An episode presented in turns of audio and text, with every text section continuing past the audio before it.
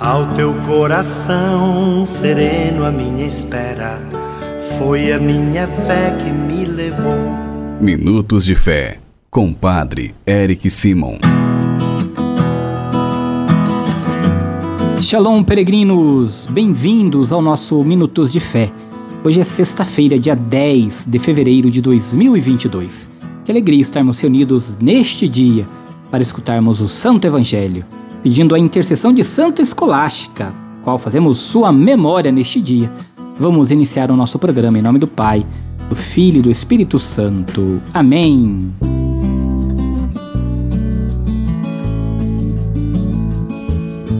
No início do nosso programa, antes de escutarmos a boa nova do Evangelho, vamos juntos fazer a invocação ao Espírito Santo. Reze comigo e peça ao Espírito Santo que venha sobre você, sobre todo o seu dia. Vinde, Espírito Santo, enchei os corações dos vossos fiéis e acendei neles o fogo do vosso amor. Enviai o vosso Espírito e tudo será criado, e renovareis a face da terra. Oremos. Ó Deus que instruíste os corações dos vossos fiéis com a luz do Espírito Santo, Fazei que apreciemos retamente todas as coisas segundo o mesmo Espírito e gozemos sempre de Sua consolação. Por Cristo Senhor nosso. Amém. Queridos irmãos e irmãs, quero lembrá-los que nós estamos fazendo nossa novena em louvor a Nossa Senhora das Lágrimas no nosso canal Padre Eric Simo no YouTube e também nas outras plataformas digitais. Lembra ainda que hoje estreia o nosso novo programa, No Coração de Jesus. Vamos falar um pouquinho mais do Sacratíssimo Coração de Jesus e você é nosso convidado para escutar, compartilhar e vivenciar esta experiência ao lado do coração de Jesus. Peregrinos, o evangelho que nós vamos escutar nesta sexta-feira, dia 10, é o evangelho de São Marcos, capítulo 7, versículos de 31 a 37. São Marcos, capítulo 7, 31 a 37. Você acompanha comigo a partir de agora. Santo Evangelho. Proclamação do Evangelho de Jesus Cristo segundo São Marcos. Glória a vós, Senhor.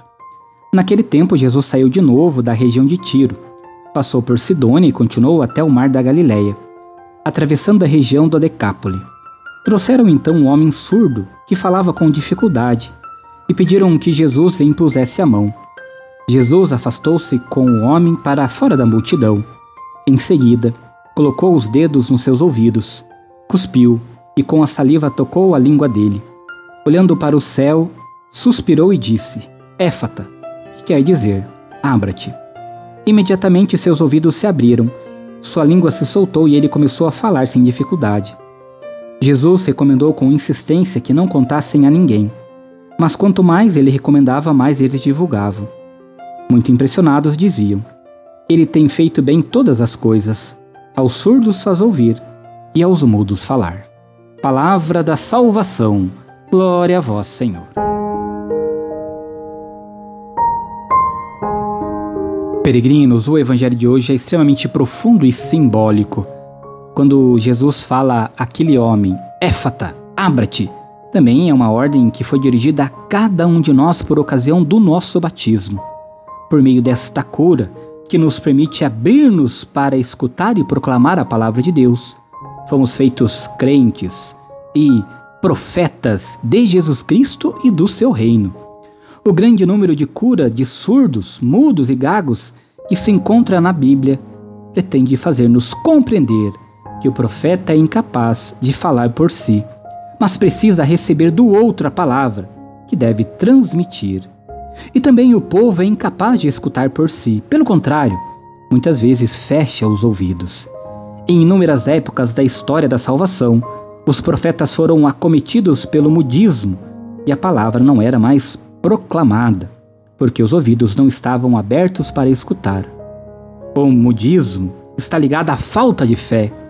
Ao invés, quando os profetas falam, é sinal de que Deus está presente.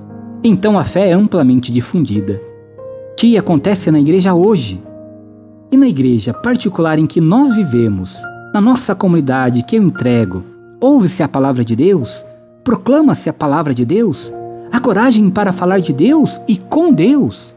Queridos irmãos e irmãs, nós também precisamos deixar o Senhor nos tocar para transformar a nossa vida e para que nós sejamos verdadeiros anunciadores, transformadores do nosso reino, que começa aqui, reino dos céus, que começa na nossa casa, na nossa comunidade, na nossa igreja particular e depois propagá-la para todos os locais aonde estivermos e aonde formos.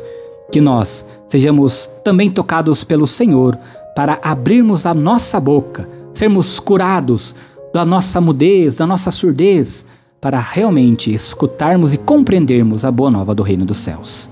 Peregrinos, façamos juntos agora as orações desta sexta-feira, dia 10, dia de Santa Escolástica.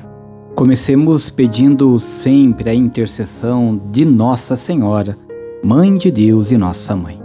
Salve, Rainha, Mãe de Misericórdia, vida, doçura e esperança nossa salve. A vós bradamos, degradados filhos de Eva, a vós suspirando, gemendo e chorando neste vale de lágrimas. Eia, pois, advogada nossa, e esses vossos olhos misericordiosos a nos volvei. E depois deste desterro mostrai-nos Jesus, bendito fruto do vosso ventre.